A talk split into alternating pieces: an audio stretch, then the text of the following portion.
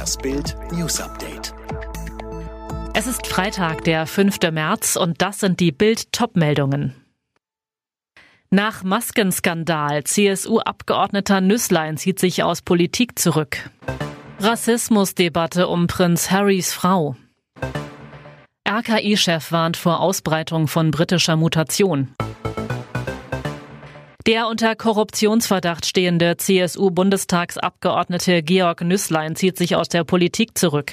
Er werde sein derzeit ruhendes Amt als Vizefraktionschef niederlegen und bei der Bundestagswahl im September nicht mehr kandidieren, ließ Nüßlein laut übereinstimmenden Medienberichten am Freitag über seinen Rechtsanwalt in München erklären. Das meldete unter anderem die Nachrichtenagentur AFP.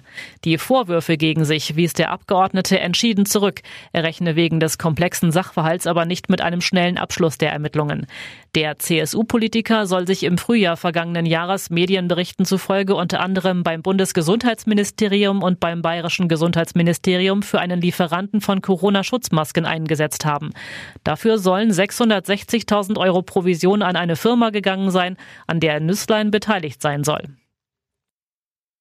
Seit Jahren führen Prinz Harry und seine Frau Meghan einen erbitterten Kampf gegen britische Medien, weil sie sich von ihnen in einem falschen Licht dargestellt sehen. Und inzwischen kämpfen sie auch öffentlich gegen das britische Königshaus.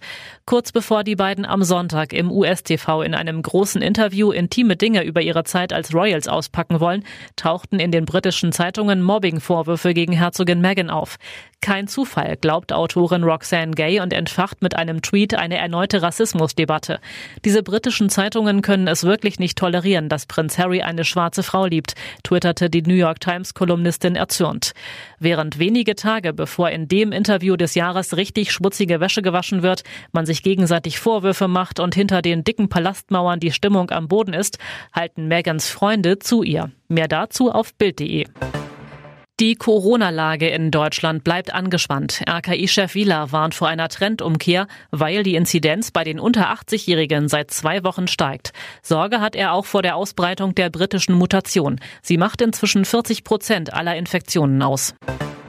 Bundesgesundheitsminister Spahn wehrt sich gegen Kritik in Sachen Schnelltests. Es seien mehr als genug verfügbar, sagt er. Ab Montag kann sich jeder Bürger einmal pro Woche in einem Testzentrum kostenlos testen lassen. Einige Kommunen organisieren die Tests auch über Ärzte und Apotheken. Der Verfassungsschutz darf die AfD vorerst nicht als rechtsextremen Verdachtsfall einstufen oder so behandeln. Das hat das Verwaltungsgericht in Köln bekannt gegeben. Das Ganze gilt so lange, bis das Gericht über einen Eilantrag der AfD entschieden hat. Nach den Lockerungen im Handel ist der Tourismusbeauftragte der Bundesregierung Bareis vorsichtig optimistisch, dass auch in der Reisebranche bald wieder mehr möglich ist. Er erwartet von der nächsten Bund-Länder-Konferenz am 22. März auch Lockerungen in diesem Bereich. Sicherheit gehe aber weiter vor. Alle weiteren News und die neuesten Entwicklungen zu den Top-Themen gibt's jetzt rund um die Uhr online auf Bild.de.